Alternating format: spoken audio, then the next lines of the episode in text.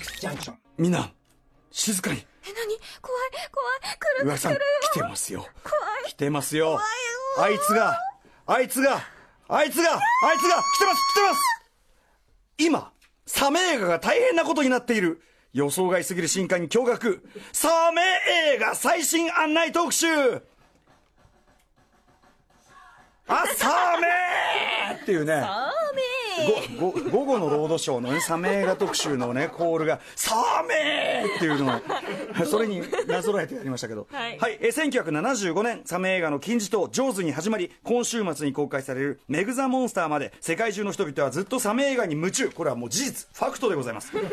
今夜はそんなサメ映画の歴史を振り返りつつ、今、どんな生きのいいサメ映画が入ってくるのか、ねピチですよえーえー生きのいいの入ってるよという、えーこの方々たちに案内していただきます。まずはサメ映画に詳しく、サメ映画のイベントも企画する、オタク界のキュレーター、つまりオタキュレーター、高橋信之さんです。いらっしゃいませ。どうも、よろしくお願いしま高す。橋です。はい、よろしくお願いします。はい、ご無沙汰しております。はいどうもですえー高橋さんは6月5日にですね、えーコスプレという言葉を史上初めてメディアで使った当の本人として、えーお話をしていただきました。高橋さんのご紹介改めて。はい、高橋さん高お願橋いしま信す。之さんは1957年東京生まれ、1981年、漫画、アニメ、ゲーム、映画といったオタク系出版物の制作を手掛けるプロダクション、スタジオハードを設立。現在はスタジオハードのほか、3つの会社の代表取締役を兼任されています。はい、えー、TBS ラジオリスナーの方にちょっと分かりやすくね、えー比較比較いたします当社比較いたします と、えー映画評論家町山智博さんの大先輩でもあります、はいということですねあの若き日のね町山さんのね黒歴史的、えー仕事の数々をね、は写い真見せていただきましたね。はいまだまだありますよ。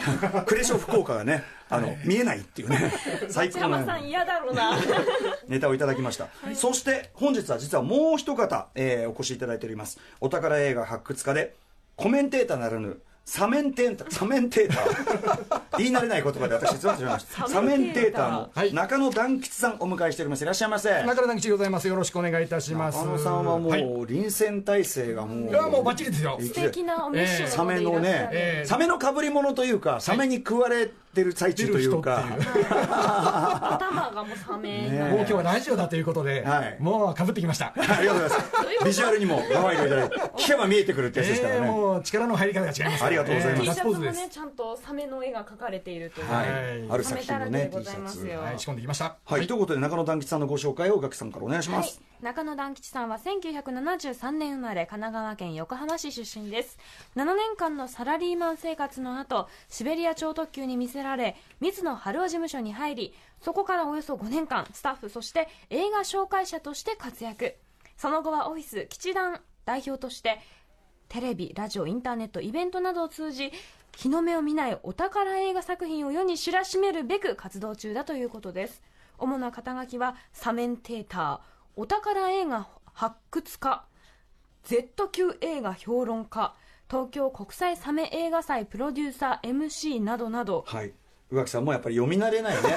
読み慣れない肩書きを読むとか、これはやっぱり一瞬戸惑うのは、これゆはっ。くりゆっくりそうはい、人の差こがれあは読み慣れない聞き慣れないという、はいえーどっからどう聞いてもいかがわしるくてすいません。えーしかも肩書きがね、これだけ並んでるのに、サメ関係が2つ並んでるじゃねえかっていうね、えーそういうことですから。ということで、でもあの今回、サメ映画特集、まああの、高橋さんにね、以前、あのお電話で最初にあの、はい伺った時に、あれはロフトプラスワンですかね、はいえーサメ映画祭、東京国際サメ映東京画東京国際映画祭祭第0回の現場から、は毎い回引き続きゼロ回でね、はい何度目かのゼロ回とはいいうね、納得するまで0回です。まだ第1回に入っていなはいいというこまとだでですきねない、完成してない。このくだりもね説明が入りすぎてちょっとねはまだ完成してないはしょらせていただきたいと思います、えーでもですね非常にこの特集あのリスナーからも期待値が非常に高くですねメッセージをいただいております、えーサメ映画ルーキーさんえーまさかアトロクでここまで大々的にサメ映画を取り上げる日が来るとは思いませんでした私はまだサメ映画サメ映画ルーキーさんですよね、私はまだサメ映画は200本ほどしか見ていませんがおっとおっと9月7日から公開の「メグ・ザ・モンスター」は間違いなくベスト3に食い込む作品だと思っていますサメ映画有識者として名高い高橋さんと中野さんによるサメ映画最新シーン楽しみでしょうか仕方ありませんということでござあいりまがすたいですけ ど、サメが200本ないですから、あの彼ですね、かしいですかあのこよく知ってるんですけれども、えーあそうですサメ映画ですえーあのもう有名なんですよ、あのサメサメが出てる映画は、サメ映画っていうことでちょっとでもあー風が出れば1秒でも出れば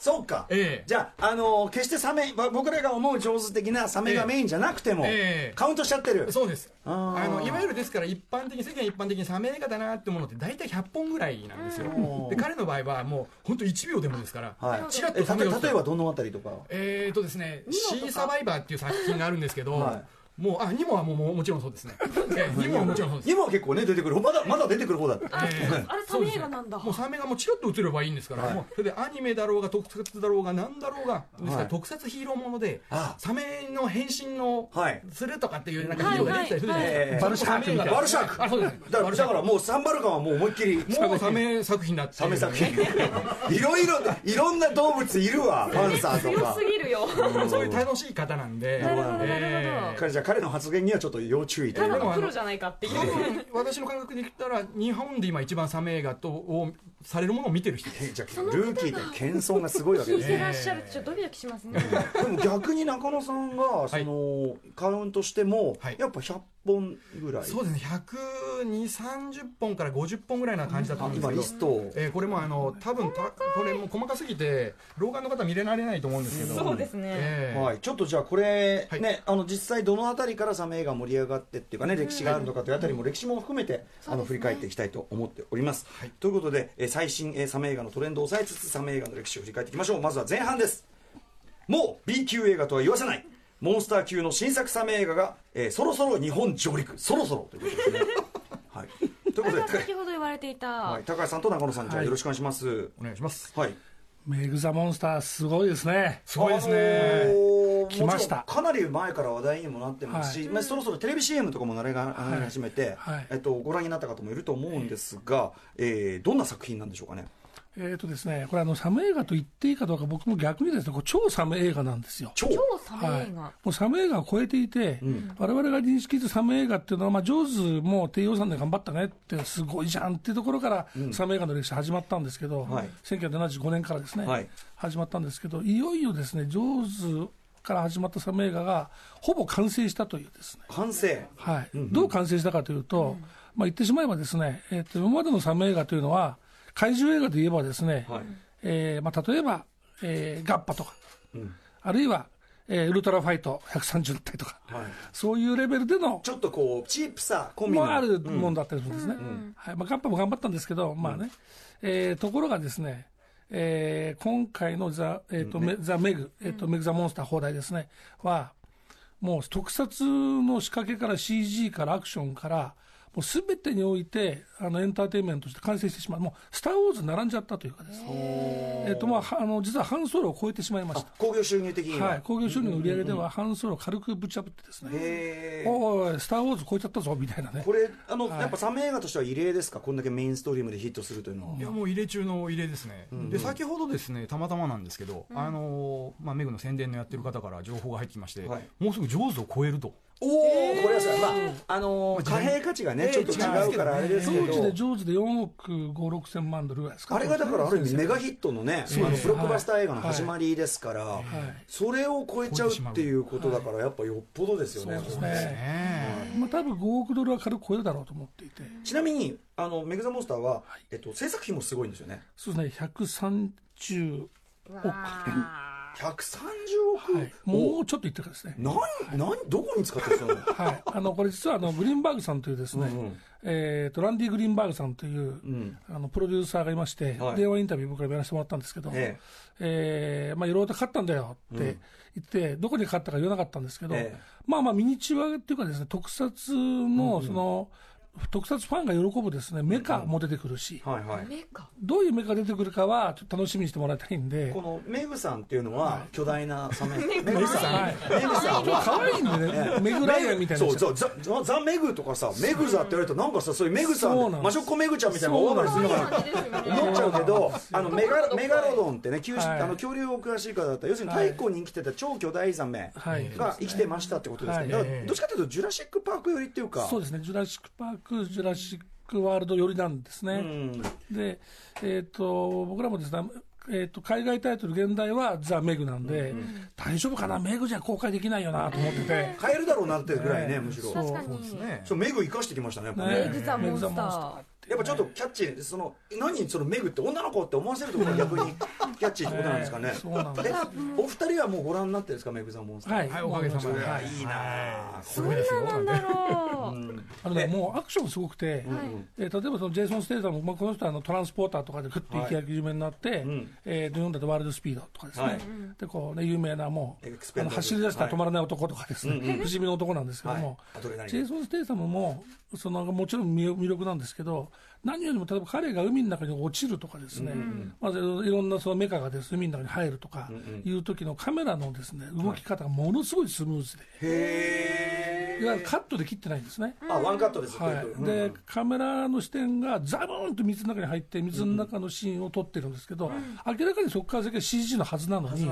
その戦場で車、まあ、その甲板上から落ちたりとか飛び込んだりするとこのシーンからのつなぎ目がものすごい綺麗で。チームレスに見せてるから、はいそっちもやっぱリアルなものとしてリアルなはい感じられるっていう、僕はまあ下で見ましたんで、もうぜひその 4DX とかね、はい、そっちで見ながら、こ 4DX は盛れり上絶が対り見る、そはい、ですよね。これ絶対見れば映画ですうめね。ちゃめちゃ盛り上がりそうですそうですねね、みたいな。おーなるほどなるほどということでちなみにですねこんなメールも来てるんだけどえっとですねこれはねゆ,、えゆうとりんさんえっとねサメ映画、えー動画投稿サイトなどでも盛り上がっていますが本国では熱狂的に受け入れられているのでしょうか薄ら笑いでへへへみたいな感じなのでしょうかってことなんですけどこれもう作品によって多分変わってくると思うんですけど、メグザモンスターに関してはもう多分びっくりとか、えー驚きの方だと思うんですね、ですけど、まあ、いわゆるあの、えー先ほども曲がかかってましたけど、シャークネードとか、はいえーちょっと変わったサメ映画に関してはもう皆さんですねもうはいビールとか、ピザとか片手に傍らに置きながら、はいえーギャハハハ言いながら見てるはずやっぱりね笑いに見に行くみたいえあな。の午後の労働省のサメ映画特集の時 の「サメ!」っていう時はやっぱそういう感そじの感覚ですよね、えーバカ映画ですから、ね。夏だサメだってそういう楽しみもあるただ、ええメイク・ザ・モンスターだからあれですかねゾンビ映画の例えばブームがここ近年ずっと続いてきたのを、はいもうビッグバジェットとブラッド・ピットってスーパースター使ってやっちゃったワールド・ウォー・ゼットじゃないけど、はいそういうこう、そういうことで、あ、もうおっしゃる通りで。たまさん、そうです。ワールドオブゼットだ。はいはい、まさに。そういうちょっと、はい一大総決算というか、サム映画にこれだけ金かけたらこうなるぞっていうのが、もうあからさまに分かった。はい、なるほどなるほどさあということで、まあ、じゃあひょっとしたらまあメイク・ザ・モンスターのヒットで、それこそ「ジョーズ」の後ね、はいあのまあ、ウゴのタケノコのようにサメに限らず、はいね、動物パニックものいっぱい出ましたけど、はいまあ、これがちょっと流行るかもしれないまた。そうです。期待したいですね。新しい流れが出るかというところで、は改めてちょっとあのサメ映画の歴史を伺いたいんですね、はい僕やっぱりどうしてもやっぱジョーズ、1975年ジョーズ実はこの機会に宇垣さんにも見ていたはだいい、て、昨日見ましはた。でいかがでしたいやあの絶対古っぽいしやっぱ絵は古っぽいし、ええジョーズが出てきたらもう完全にハリボテなんですけ どただ出てこない時の怖さがまさにねすごくあって、んこの音とあのそうで背すねびれがこはうい近寄ってくる感じとかもうこと揺れるだけとか、あの魚影だけで怖い、あの僕が幼少時に見て、あの水そのものに恐怖を感じて、あの水に足つけること自体が怖くなっちゃってっていう、なんかその感じ、いやわかりますわかります、見えない敵のん怖さっていうのはがいすごく伝わってきました、はいあの出てきた瞬間からのそのハリボテ感はスピルバーグもそこは泣きながら撮ったところだから。目がめちゃくちゃ可愛いんですよそこは言わんといてやってくれ そこはジョーズキュルキュルしてるそこはの武士の顔情けじゃそこは。ね、ということで、まあ、ジョーズ1975年、はまあ、当然一大エポックなんでしょうがその前からあったんですか、僕はね、記憶してるのは、まあ僕実際に見た記憶があるんですけど、はいチコとサメっていうのがあって、イタリア映画なんですけど、うんはいはいはいチコあとサの、メ実はそのサメと友情を持った少年の話なんですね。うんはいまあいい話なんですよ。で全然その怖くも何もなくてですね、ただ動物とはこんな、実際問題サメという、本当のサメっていうのは、はいあの、全くですね、人を襲ったりすることがなくてですね、へはい、あの実はその海難事故とか、えーいろんな生き物と人間がぶつかったり、いろんなことがあって襲われて、まあ、人間の側が被害を受けるという例では、サメはもうものすごい少ないんですね、比あ率が。そうなんですーかそうなんですかえっ、とね、ヘラジカとかの方が多かったですね。ヘラジカ はい、ヘラジヘカラにジカのした角でタイだとか、あとクマとか、はい他にもでたくさんですね、その生き物で人間に害を与えてる生き物があってい、やサメは比較的ですね、数少ないんですけど、それインパクトがあるのと、ジョーズの印象ではい、サメは危険と思われている。いやー思いますオーストラリアでお泳ぐのって怖くないのとか思っちゃいますもん、これいい迷惑ですねじゃあ上手ね、うんそうでもまあまあ、それはその映画と実物のための違いというのをちゃんと理解した上で楽しもうよというですね、なるほどね。はいまあ、例えばあの、えー実際の人間が亡くなるということと、えゾンビというものは全く別のものを楽しもうよという、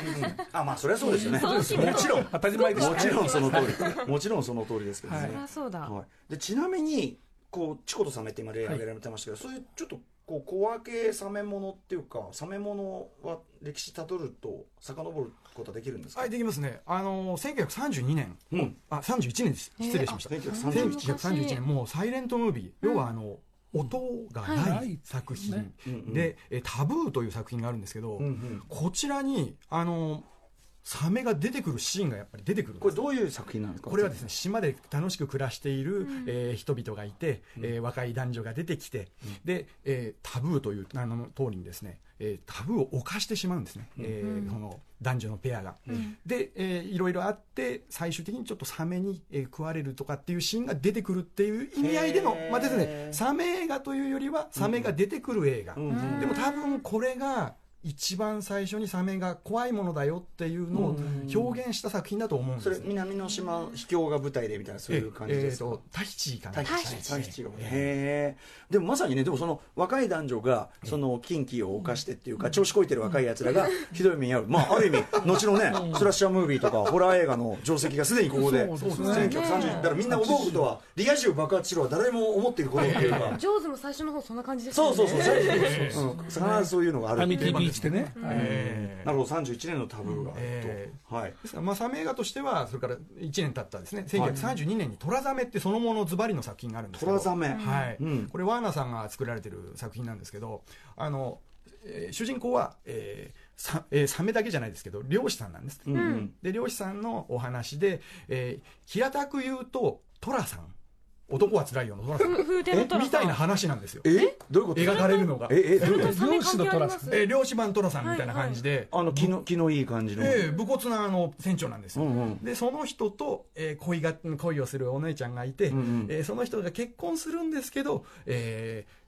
横からですね横槍が入って、はい若い男性が出てきて、えー奥さんの方は実はそっちの人が好きでみたいな感じであら揉めてるんですけど合間合間にやっぱりサメの漁の話が出てきますんで、うんうんえーでサメに食われたとかっていうシーンもちょっと出てくるわけなんそですよそれはちゃんとこうサスペンスよりとかそういうふうに描かれてるんですかそうですねしっかりとこれは描かれてる作品なのでへあーの、まあ、完全に恐怖恐怖した作品ではないのでタイトルなのにドラねマ性がそうなんですよね、うんでもトラザメということでタイガーシャークっていうのがうんうんうんもうサメの種類でいますから、はいはいはいえーそれが出てくる作品ということで、まあ、サメ映画としては、まあうんうん、一番最初こちらって言ってもいいのかなってなるほどいなるほう、どえー1932サメは怖いもんだよみたいなシーンが描かれますトから、ラね、ザメ、えーとはいえやっぱりこうジャンルとして確立するのはやっぱ上手ですかやっぱり1975年の、そうでしょう、まあこまちたょっと前、60年代だと007の中でも出てきましたね、そうですサンねダーボールとかの中で、ああーの捕まったジェームズ・ボンドを、はいまあ、はい敵が、スペクターとか、敵がはいはいちょっと脅かしたりするのに、うんあのサメの水槽に入れるぞみたいなね、はいはいはいはいあなんか悪いや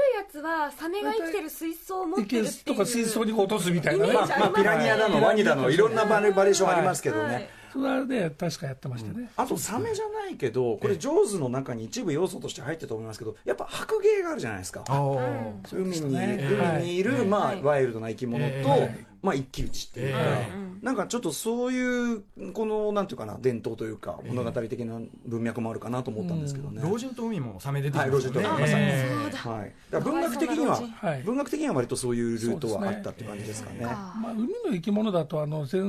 1950年代にはね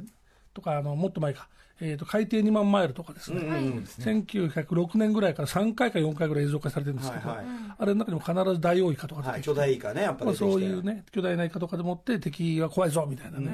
ことあったんですけど、やっぱりそれをその上手に持っていったのはやっぱりスピルバーグの着想っていうはい、とはいえこれ多分ネックとしてはまさにスピルバーグが泣いた部分ですけど、そのす海撮影、水撮影って結構映画の鬼門じゃないですか。でもうスピルバーグはもうとにかくサメのハリボテが動いてくれなくて、もう死んだわけですよ。うん、なんだこれみたいなねんだこれ。だ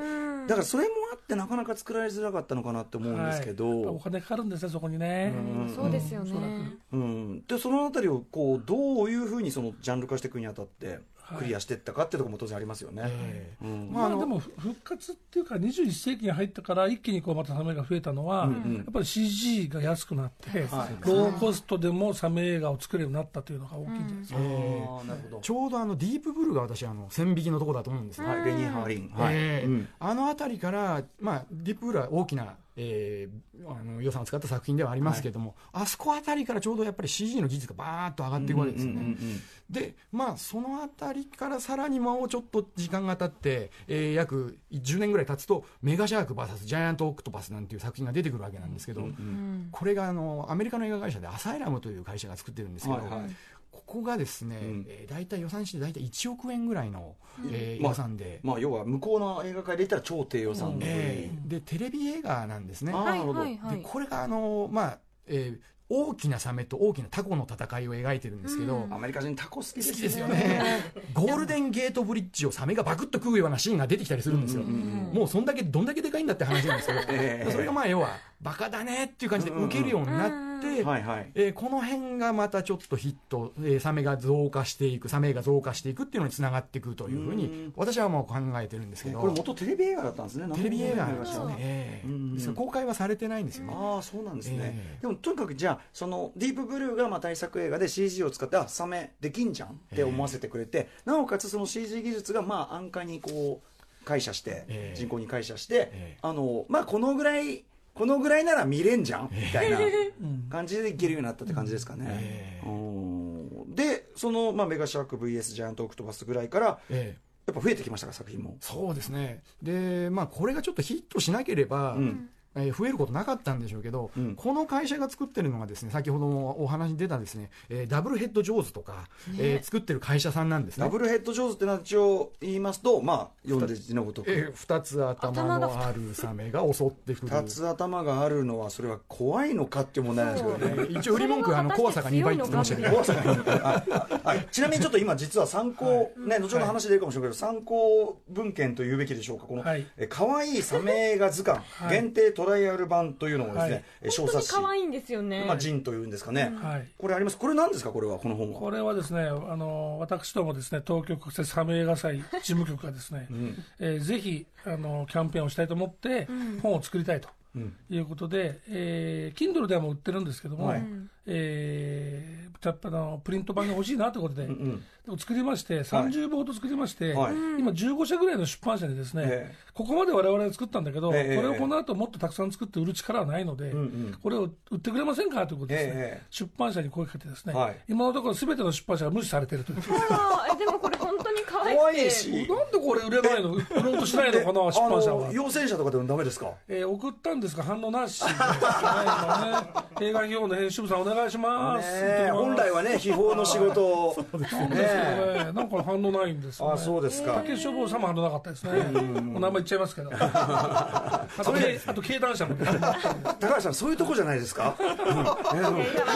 ちゃって。でもね、あのいやいや、めちゃめちゃ可愛いし、実際、あの僕、これ見、あこれ勉強なんだと思って、こうやって普通に、すごくはいぜひ、ちょとっっとかか心りとして配分かりやすいですよね。実はこれそうあいうの、のまあ、があうったんですよねちのあのサメ子というですねあのサメマニアの女性編集者がいまして、まあ、彼女の提案だったんですけど、その見開き全部をですね、ええサメの絵で埋めていくとですね、はいやっぱ映画秘宝ファン的には嬉しいんでしょうけど、はいちょっと重くなっちゃうんですね、サメ映画のファンはもうちょっと軽いだろうと、あと女性が多いので、あ可愛くしたいんじゃないですかってことをうち女性がの多いんだそうなんですよえこれは、そうなんですか、えー最近ちょっとですね、ちょっと異常事態で、なんであのまた本なんででしょうね、あの東京国際サメ映画祭という形でやらせていただいてますけど、はい6割、5割、えーまあ女性だよ5ね割ですよね、はい半分は女性の方、えー、これ、これなんな、なんなん宇垣さん、なんと思いますなんでだあでもホラー映画好きな人ってあ割と確か女性に多いかなと確思うかにのでまあそれが男性も多いのかなちょっと私分からないあんとでやすけっぱどあれじゃないですか、こういやあれじゃないですか、宇垣さんばりにやっぱやって、やったれって いう、あのねあのなんかこういうわかんないい闇がろんあなるいろんな人がいると思うんですけどこういうあのいわゆるわかんないですよおバカなサメ映画にめちゃめちゃ突っ込むのが楽しいっていう人ーはそう絶だ対いると思うん、ですそうよだ、だって宇垣さん、そういうの発見して、うひゃうひゃ言ってるじゃないですすごか、いあのダメ映画をキャッキャ笑いながら見るのがすごく好きアンテナがそこ発達してるじゃないですか、なん かね。ぴったりの作品が多いですよ。本当ですかこれはと思ってみたいなことよく言われます もんね。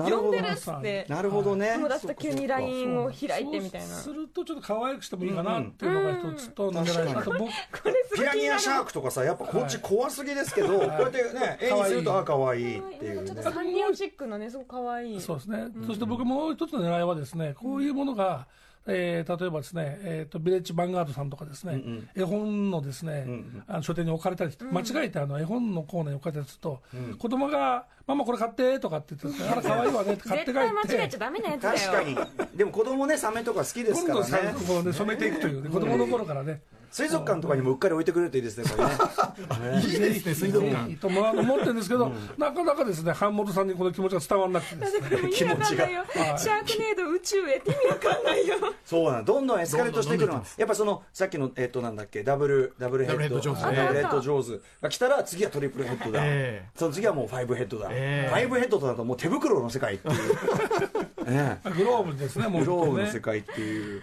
でもさらにそのさらに増えてるんですもんねそうなんですよ、もう6まで来てますから、まあ、これはまだアメリカだけなんですけども、 ど6まこで来終てまわすからるんねだろう逆にって感じですねそうですよねやっぱそのアイデアのエスカレーションが、なんかゾンビってそれでも意外とルールごとがあるじゃないですか、ゾンビはこう、まあ、その作品ごとに多少違いはあるけど、まあ、走るゾンビとかそういうのあるにせよ、まあ、大体ルールごとがあってのみんなあれだけど、なんかサメはもっとなんか自由ですよね そ、ですうどの作品もね。今どこに出すんだとか、どういう形にするんだっていう昔はですねジョーズの時は恐怖ものだったじゃないですか、ん今もう興味の方に変わってるんです よね興味興味えー恐怖から興味に変わってるんですよ恐怖からえこんなにこんなに料理されえー怖くるない動物っていますーいだっないてとシ思ャうんーでクすよトねパスってもう意味がわからないですだからねやっぱそのさっき高橋さんおっしゃったように、元のサメの生態とはそもそも関係ないから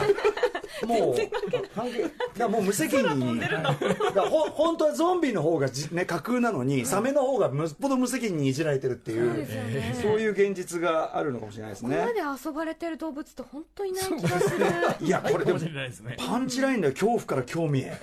確かにこれはやばいわ気になる素晴らしいはいえーで今大体、はいどあの増減はあると思うんですけど、はいどんぐらいペースで作られてるんですかシャ今ーペンですね毎年大体6本から10本結構ですねこれがですねシャークネードうんがヒットしちゃったんでそうなっちゃったんですよ、シャークネードこれはえっと何年のえーこれが2013年の作品なんですこけれちど、なみにどんな感じの作品ですかシャークネードこれはですね、えーサメがですね群れてバーンと泳いでましてください、それをですね竜巻がパーンとん巻き上げちゃったと考えていただいて、うんでシャサメと、えートルえートルネードでシャークネードなんですけど、それがあの空からバーンと今度はササメが巻き上げられたのが降ってくるわけですね。はいはいそうするとなぜかサメたちはお腹空かしてるんで、えー人を襲い始めるっていう、えでも魚類だから えまあそうですね、あの一回パクってやったら、あとは何もないんですけど、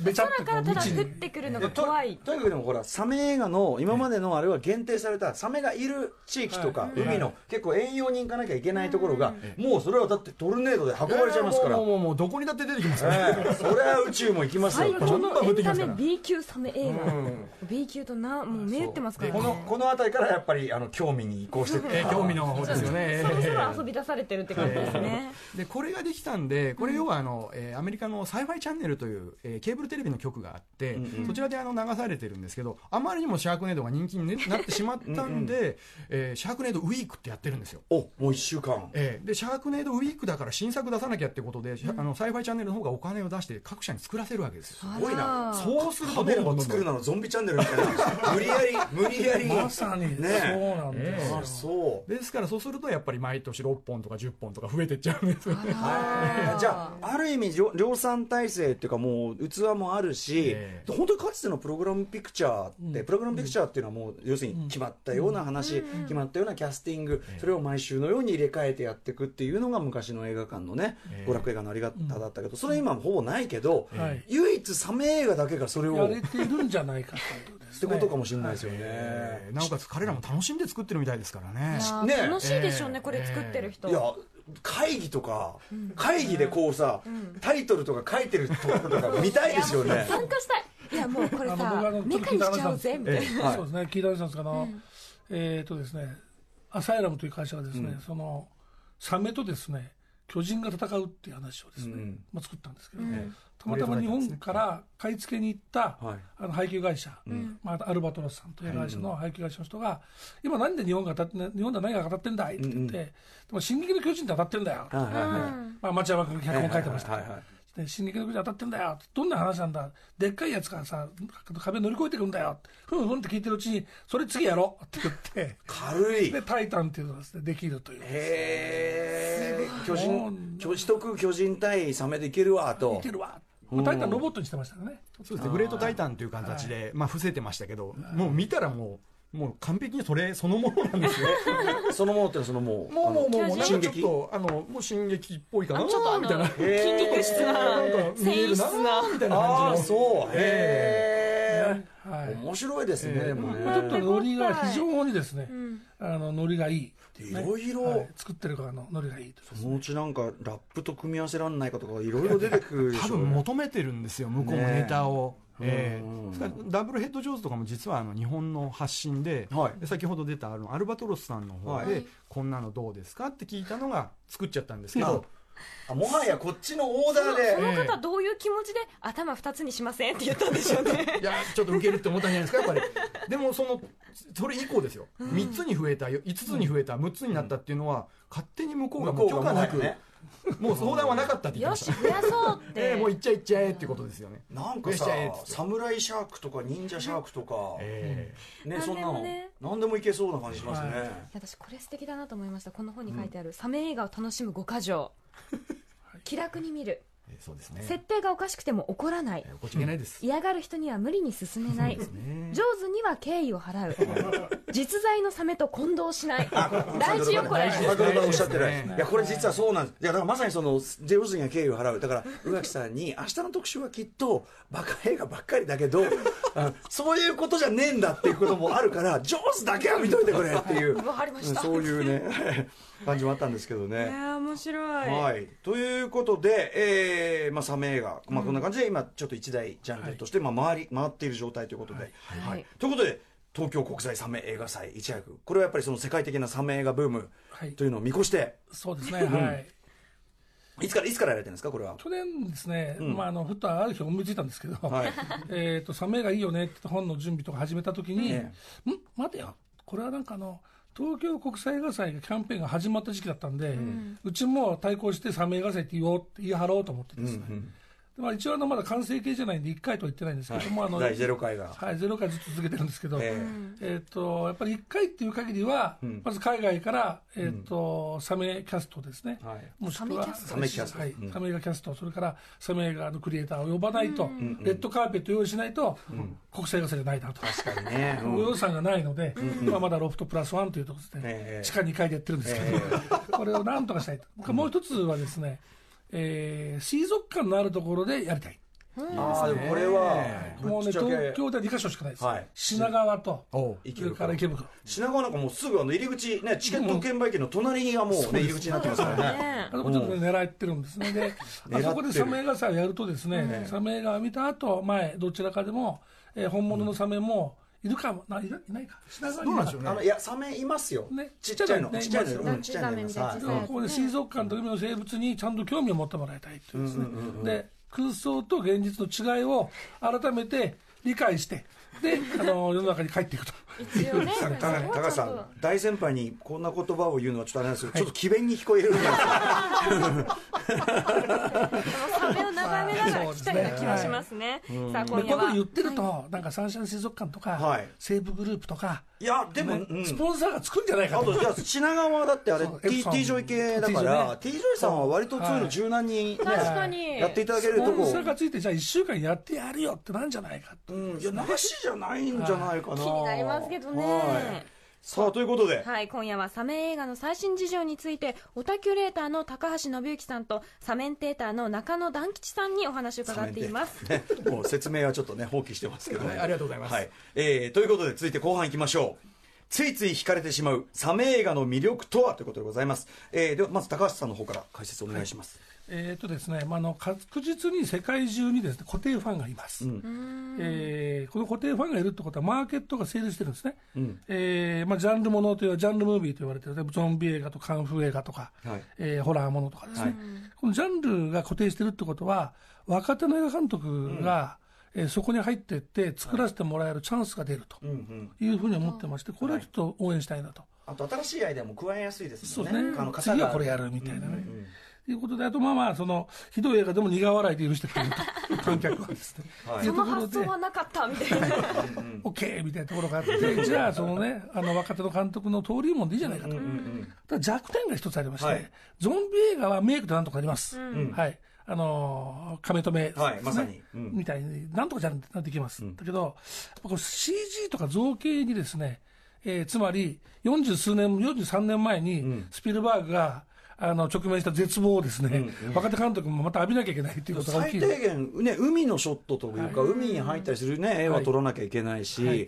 でまあ、CG も当然ある程度はね、組めなきゃいけないしですもこんね。こをですね、あの、フッテージをですね、提供してもらうという、フッテージというのは、えっと、もともとある、映えー画の中のある一シーンですね。はいもともとある他の映画とか、えーあるいは実際の例えばなんかドキュメンタリーとかでもいいですけど、そういうもともとあるありもの素材フッテージって言いますけど、それを使うというこ点れをですね、例えばサメ映画の、えーレーベルスタジオがですね、えーいいよって言って、その代わり、そのステージを使ったら、使った分だけ、えー制作費用なんかちょっとお金ちょうだいみたいな、そういう形でフッテージ利用というのを促進していくと、えーもうすでにたくさんの CG があるので、そのフッテージをうまいこと組み合わせして、若手は作ると。それって結とかで構きんじゃないかなみたいハードルとしては可能なことなんですか、な、あの僕はあの勝手にやっても多分大丈夫な会社もあるので、 やっちゃったって言って、作っちゃったから、例えば日本では僕らが公開するけど、あの世界観公開はそっちでやっていいからさって言えば、アサイラムとか大丈夫だな、ダメだと思います。ダメだよ無理だと思いますよ。中野さんがはっきえりえ首をかしげてますよ、ええ無理だと思います。やっぱちゃんとしたねやり取りが必要でですもあけどの過去のサム映画だと、あのやっぱり資料映像っていうのはすごい大きかったりするんですよ。ドキュメンタリー映像もね、ええ、ああののもう、うん僕もあのあのはちょいちょい挟あみ込りまますれまよすからね、ええああのりジますからョジョーズの頃の、ええあのアリュ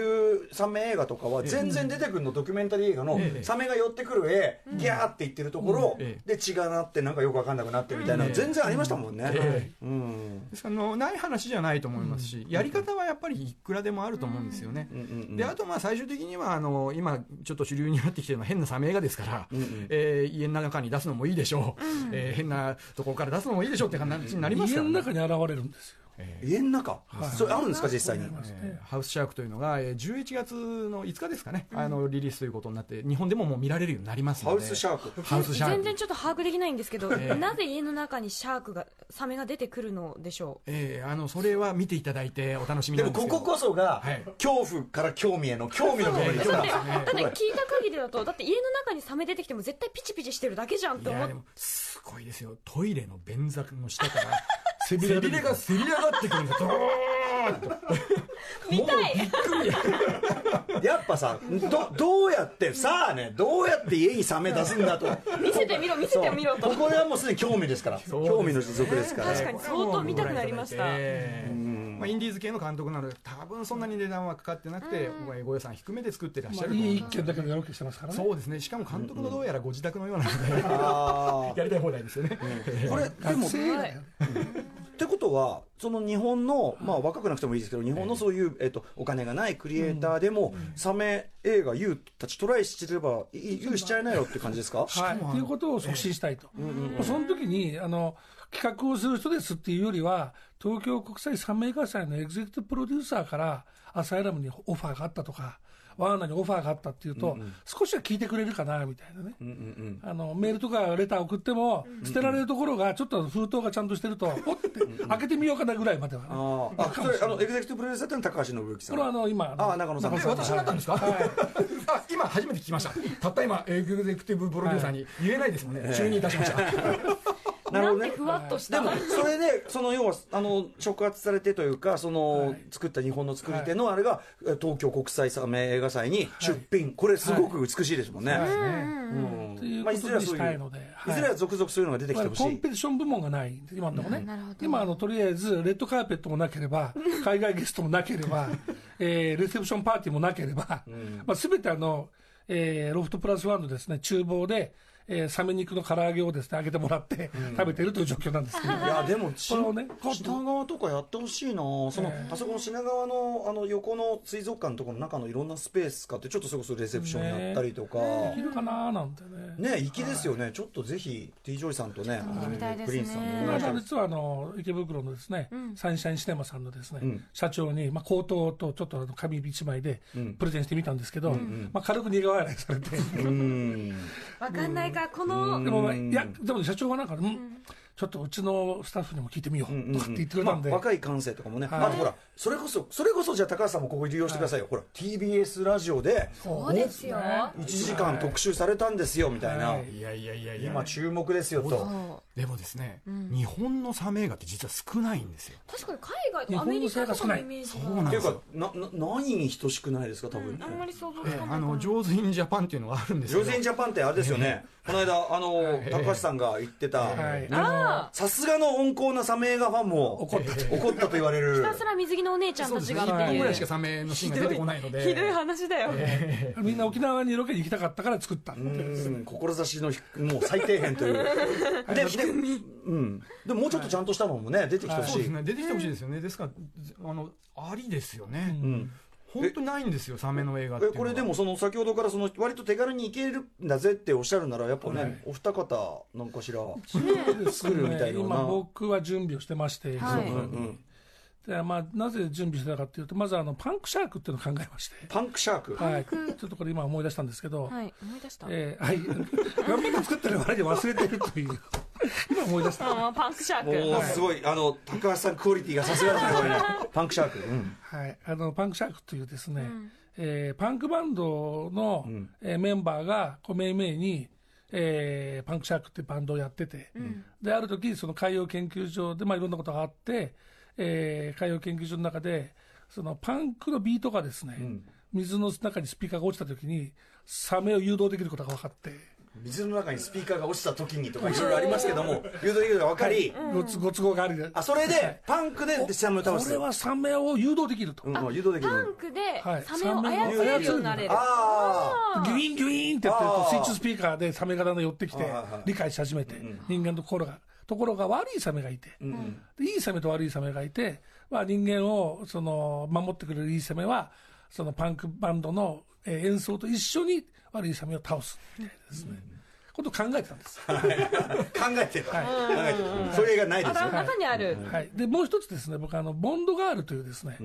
えーもう商標をあ、まあ、実はあのジェームズ・ボンドというのは、今あの、小説がですねパブリックドメインになりまして、えー、あついにそうなんです世か。界中誰でもですね、イアンあれをフレミングがはい亡亡くくななっっててからから、はい、何十70年はい、えっとですね、50年50あ今まだ、 50年かはい、はいはい経ちまして、で実はパンパブリックドメインになっていると。えそれと、えっ、と、まあ、実はその、そういうことなんで、ジェームズ・ボンドはいつでも作れるっていうのと、えーヤン・フレミングは実は、ボンド映画は3本しか見てないんですね。ー、うんあぜ生前は、はい。うんうんあの、映画が作り始めてヒットが出る前に抱っこしちゃったんで、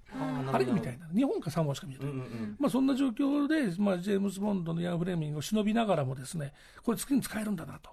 そしてもう一つは、ボンドガールっていうのは今アメリカでもそういう言葉使ったりはしてるんですけど、これ実は日本で作られた言葉なんですよ。あそうなんですか和製最初は和製英語だった、はい。あの、もともとですね、アメリカでもイギリスでも、ボンドのガールフレンズみたいな言葉はあったんですけど、ボンドガールって呼んでなかったんですね。で、日本でも、ボンドのガールフレンドたちってタイトルで、えー映画のパンフレットとかにですね、紹介があったんですけど、だんだん面倒くさくなってきて、でユナイト映画の宣伝部の方でですね、えーまあ、放題をつけてる最中に、もうプレゼンテーションとかパブリシティ用に、えーボンドガールでいいじゃんっていうのを言い出したのが60年代後半なんですね。で、これ作ったのが水野晴夫さあん。有名なね話ですね、はいで、水野さんが、まあ、あの、たくさんの007の放題も作ったということで、殺し屋番号とか、はい、そうですね。キーパーえツ危機一髪とかですね。はいはい。で、まあ、水野さんのお弟子さんでもある、えー中野大吉さんにもですね、話をして、水野さんリスペクトで、ボンドがあるってっていうふうに言うと、実はボンドガールはこうやって日本が実はスタートなんだよみたいなことをね、言えるかななんて思って、うっかりあのタイトル僕から申請して商標を取ってしまいまして、おーもう日本では僕しか使えないというですね。ボンドガールははい高橋さんのもの今はただし、あなんというのことでしょ、う魂のある人にみんなに、別にあの、お金儲けの手も取ってんじゃないので、えー魂のある人たちに、みんなにこう解放していくと。言って、若い連中で、ボンドガールでスパイの、女スパイの話を書きたい人は、作りたい人は、みんなで作ろうよ、みたいなね、ことを今ちょっと準備してますす。ごいニッチなニッチなのか文句を開いてるのかわかんないですけどあのはい、すごい狭いところに向かって、球を打ってるんですけ ど。まあでもいのなかなか拾ってもらえない勇気の出る話ではありますねでこれを2つですね、なんか予算つかないかななんて言って、ある程は台湾のプロデューサーに、僕のパートナープロデューサーが説明したら、2つの映画があるんだよって話をしたら、んボンドガールはさ、敵が見えてないよねって言って、でパンクシャークはさ、なんかあの、ね、人間側のヒーローがいないよね、って2個一緒にしちゃったらって言わ れて。ボンドガールとサメをはい、ボ合ンドガ体ール VS パンクシャーク、もしくはボンドガールキラーシャーク作戦っていうですね、うんうんまあちょっとボンドっぽいですねはいまあ見えてきたような見えてこなかっしたよかうなしこれはさすがに予算結構かかりませんか台湾はですね1億円まで用意できると言っていただきましてでこれはですねいけると思ったんですけど、実は難題がありまして、はいえーある女優さん日本の女優さんをキャスティングしてくれたら、台湾では劇場公開絶対成功するから、おお人気の方がはい、その女優さんを台湾にキャスティングして、まあ、あの台湾映画としても合作映画で出してくれればとえいうことで、うんその女優さん口説きに行ったんですけど、うんなかなかどの口説けずにですね、どどのいいもう差し支えなければえー渡辺直美さんええ台湾大人気で。マジで台湾のテレビ局は渡辺さんが出るテレビ番組は全て買いに来るえちょっと渡辺さん絶対やった方がいいよそれねただ多分ねえおはい忙しいから多分時間おがまあ、お取れなか忙ったりしいのもあるでしょうしねするんでしょうねあとやっぱり高橋クオリティについていけないこういうのもあるか果たしてもそれに出ることが本当に渡辺直美さんのためになるのかなる絶対 なる、なって うん、保証しますまあまあはいここまでやってきましたけど、そろそろお時は間いということで、いやー最高もうすごいですねこんなにやっぱ膨らみますねやっぱねサメねいや見たくなりましたもん楽しいビなール片手にぜひお願いいたします、はい、ということでお二方から、えーお知らせことなどありますでしょうかじゃあ先どうぞはい、えー、今度ですね、はい、東京国際サメ映画祭プロデュースということで、イベントがまたありまして、えーシャークネードラストチェーンソー 4DX が公開されるんですね。それプラス、日本では劇場公開シャークネード、はいラストチェーンソーラストチェーンソー 6, 本目なんで手すけがど分か。らないよそれが、えー劇場公開、はいそれプラス「ザ・メガロドン」っていう作品があるんですけど、はいザ・メガロドンことれメイク・ザ・モンスターじゃないんですねええまあ、あのザ・メガロドンです、ははいいザ・メガロドンとハウスシャークが同じ日にあの DVD というのがリリースされるということ気でに。なるから、ええこの記念イベントっていうことで上映なしのトークイベントをやります、見れないんだ見れないです見れないけどええさけサメについて話し合う会はい、えー日程がですね10月24日の水曜日会場が阿佐ヶ谷ロフト A で、えー料金は近日発表予定になってますので、ぜひ興味のある方は、えー検索していただければなーなんでていうふうにも思同ってお行りのま人すたちが集まりますからね、はい高橋さん的にはやはりまずはこの可愛いサメ映画図鑑ね、今あの Kindle ではですねもう出てるんですがえー、可愛さ映画図鑑 Kindle 版にはですねザ・メグ・モンスター、えー、メグ・ザ・モンスターですね、えー、これが、えっと、薄かったので、えー、増補改訂今作ってましてあらえー、間もなく、えー、Kindle 版は増補改訂されますなるほど前のバージョン買っていただいた方もアップデートすればあ増補されますなるほどなるほどあそ素晴らししいて、えー紙版もですねクラウドでなんとかしようと思ってますんで、ぜひ、あのーお待ちください、はい、い、やーでもめちゃめちゃ勉強にもなりましたし面白かったですねはい、最高です面白かったですはい、えーということで「ビヨンドザカルチャーさサメ映画最新案内でございました、えー高橋さん中野さんありがとうございました今後ともなんかいろいろはいあのご協賛お願いしぜますひぜひいつでも読んでください、はいありがとうございました明日のこの時間は高校演劇特集をお送りしますはいこの後はザ・コンサルタント島尾さんの登場です After Six Junction.